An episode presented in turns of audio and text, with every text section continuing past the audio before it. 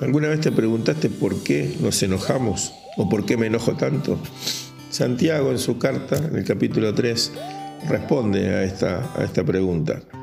Eh, allí dice con claridad que eh, de celos amargos y de contenciones que nacen de nuestro corazón, eh, ahí es donde se producen los enojos y los, y los pleitos. y esta sabiduría él le da tres características. Dice que es terrenal, animal y diabólica. dice, porque donde hay celos y contención, allí hay perturbación y toda obra perversa.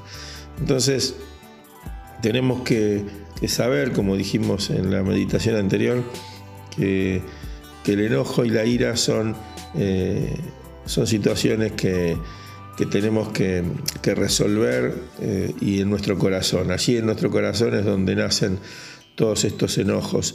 Pero me llama mucho la atención y, y, tenemos que darle eh, lugar a la meditación de nuestras actitudes.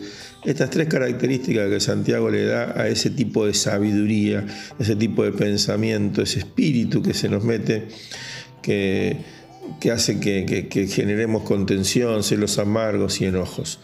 Y estas tres características son muy fuertes, terrenal, animal y diabólica.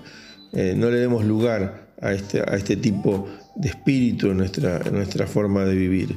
Eh, pero en el 17 dice con claridad que la sabiduría, que es de lo alto, es primeramente pura, después es pacífica, amable, benigna, llena de misericordia y de buenos frutos.